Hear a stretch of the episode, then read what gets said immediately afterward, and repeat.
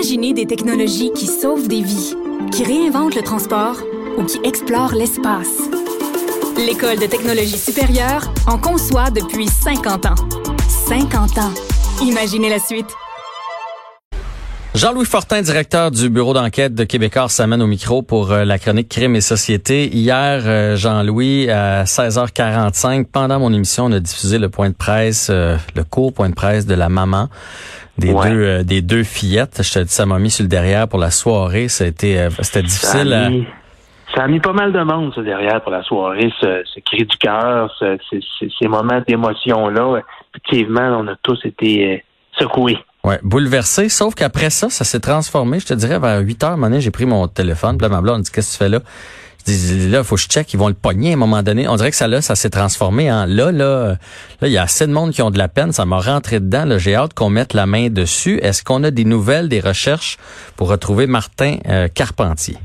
Je te dirais que depuis le début de cette saga, il y a cinq ou six jours, là, six jours en fait, c'est la journée où on a le moins de nouvelles. C'est-à-dire mmh. que les recherches continuent.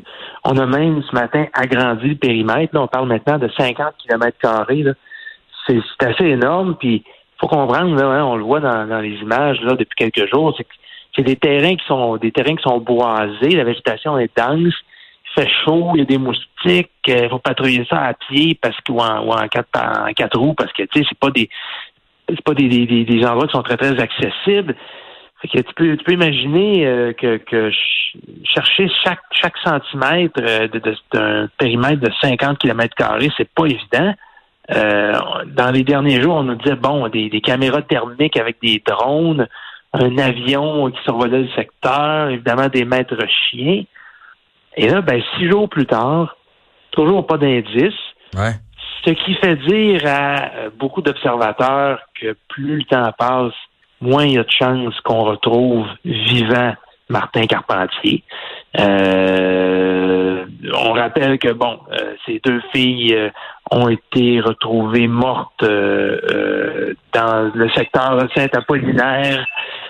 il y a de ça maintenant quoi C'était samedi, samedi ou dimanche? Donc effectivement, dans le cas de, Martin Carpentier, vraiment, plus les heures passent, c'est moins l'espoir de lui mettre la main au grappin, de lui mettre un grappin dessus vivant. Euh, moins on a d'espoir que ça, que ça se produise. Jean-Louis, est-ce qu'ils sont certains qu'il est dans cette région-là? C'est une question que je me suis demandé hier. Euh, t'as un vol de voiture, tu, tu pars, t'es parti, là? Euh, ben, on leur a posé la question, évidemment, là, mais ce qu'il faut bien comprendre là-dedans, c'est que les policiers n'excluent jamais la thèse dans le cas d'un suspect en fuite, par exemple, s'il avait accès à des moyens de communication, s'il était capable d'écouter la radio ou la télé, de lire le journal, puis les policiers dévoilaient leur stratégie euh, publiquement, ça pourrait l'avantager. Tu. Fait se font avoir de détails. Euh, c'est difficile de penser qu'il a pu quitter euh, ce périmètre-là, mais il n'est pas exclu qu'il soit ailleurs non plus. Là. mais, mais donc, les policiers communiquent présentement de façon euh, de façon euh, brève. Là. C'est eux qui nous disent, euh, qui nous parlent du rayon du périmètre de recherche. On nous dit bon, on est rendu dans ce secteur-là, on a trouvé certains indices, mais on n'y va pas présentement d'une grande thèse élaborée. Hmm. Donc, il est toujours possible qu'il soit à l'extérieur du périmètre, mais si les policiers prenaient cette, cette option-là au sérieux, tu peux être sûr d'une chose, c'est qu'ils ne le diraient pas parce qu'ils veulent pas lui donner un avantage Ouais, ça c'est ça. Euh, dans, dans, dans, la traque. OK, parlons du Musée des Beaux-Arts de Montréal, euh, qui, qui, bon, euh, au début, quand la nouvelle est sortie, que Nathalie Bondil a été congédiée, on parlait là qu'il y avait un problème. c'était pas un conflit à l'interne, c'était plus comme s'il y avait eu de l'abus d'un bar ou de l'autre. Puis là, finalement, on dirait que la vérité veut sortir dans cette histoire-là. Oui, puis le communiqué du Musée des Beaux-Arts est assez est, sans équivoque. Là, on pourrait, à première vue, bon, des problèmes d'harcèlement pratique au travail. Euh, sauf que euh, j'ai parlé à beaucoup de gens dans les derniers jours, des sources qui connaissent bien les deux personnages, donc Nanali Bondil, euh, vraiment une sommité dans le monde muséal, euh, reconnue internationalement, et donc conflit entre elle et le président du CA du musée, Michel Lachenelière, un ancien éditeur de livres bien connu. C'est drôle, Jean-François, parce qu'on a l'impression que Et ces gens-là gravitent pas dans le même monde que toi puis moi. Tu sais, toi puis moi, il faut se lever le matin pour travailler, puis on n'est pas indépendant de fortune. Puis là, on rentre dans un autre univers totalement, là, hein, au bal du musée des beaux-arts, tout le monde en toxédo, puis financé par les démarrais qui sont des milliardaires. Puis c'est vraiment pas là euh, le même monde non, ça, c'est dans clair. lequel euh, on vit. Et ben, on, on constate qu'il y a toutes sortes de jeux d'influence en coulisses. Hein? Euh, il y a une chicane de famille derrière ça. Ce qu'on comprend, c'est que euh, tout ça parti d'abord parce que le conseil d'administration du musée a décidé de nommer euh, Marie-Davy Desmarais, qui est la femme d'un des héritiers de la richissime famille Desmarais, là, Ouais. comme euh, directrice de la conservation.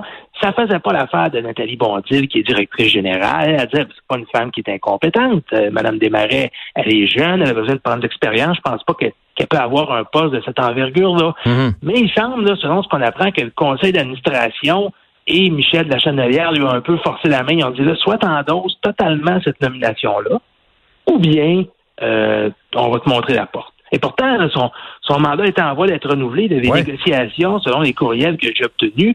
Euh, il, y a eu, il y avait des rencontres. Il y avait un projet de, de, de, de reconduction de contrat pour trois ans qui était en cours d'élaboration.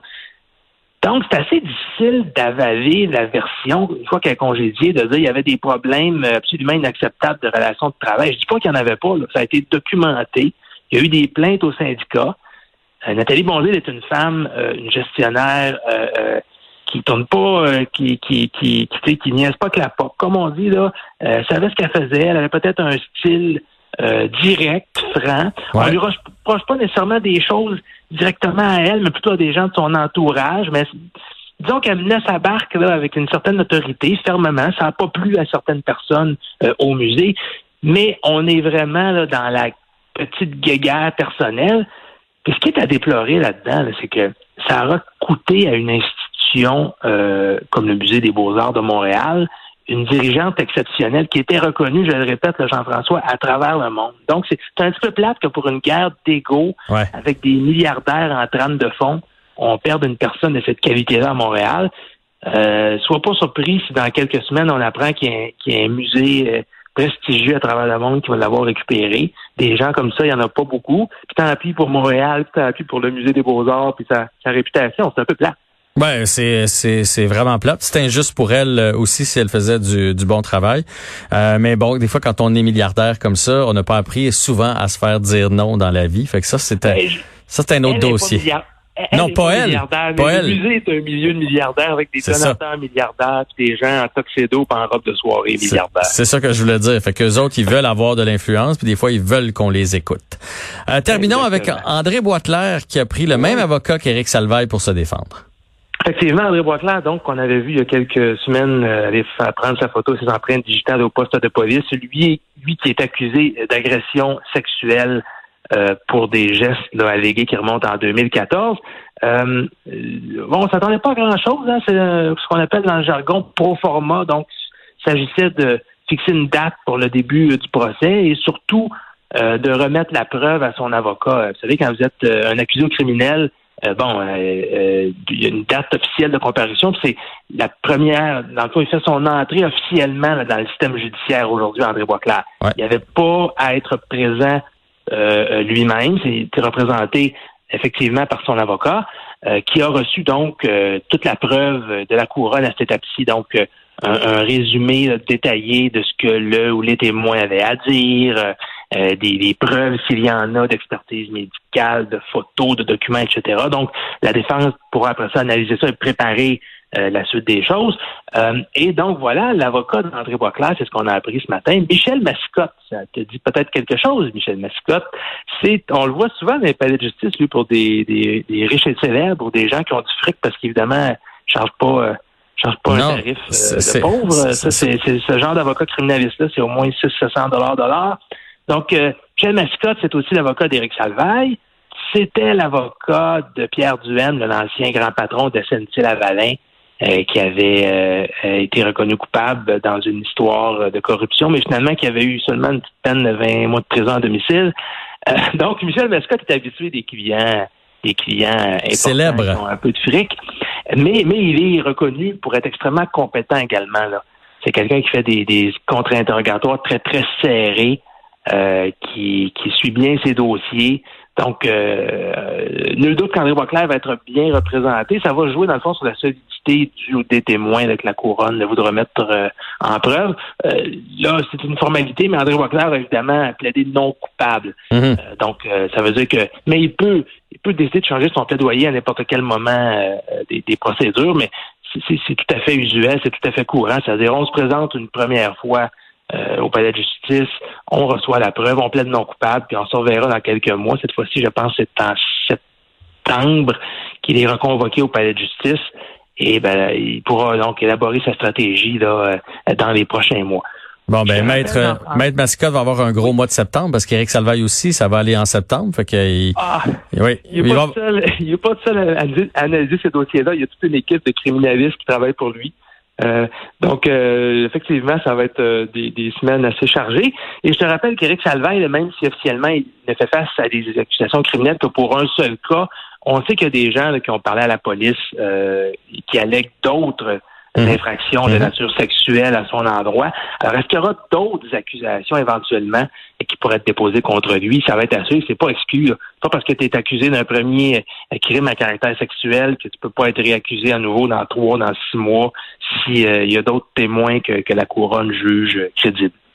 Bon, ben merci beaucoup, Jean-Louis Fortin. C'était un beau euh, portrait de ce qui se passe présentement du côté crime et société. On se retrouve demain. Salut, à demain. Bye.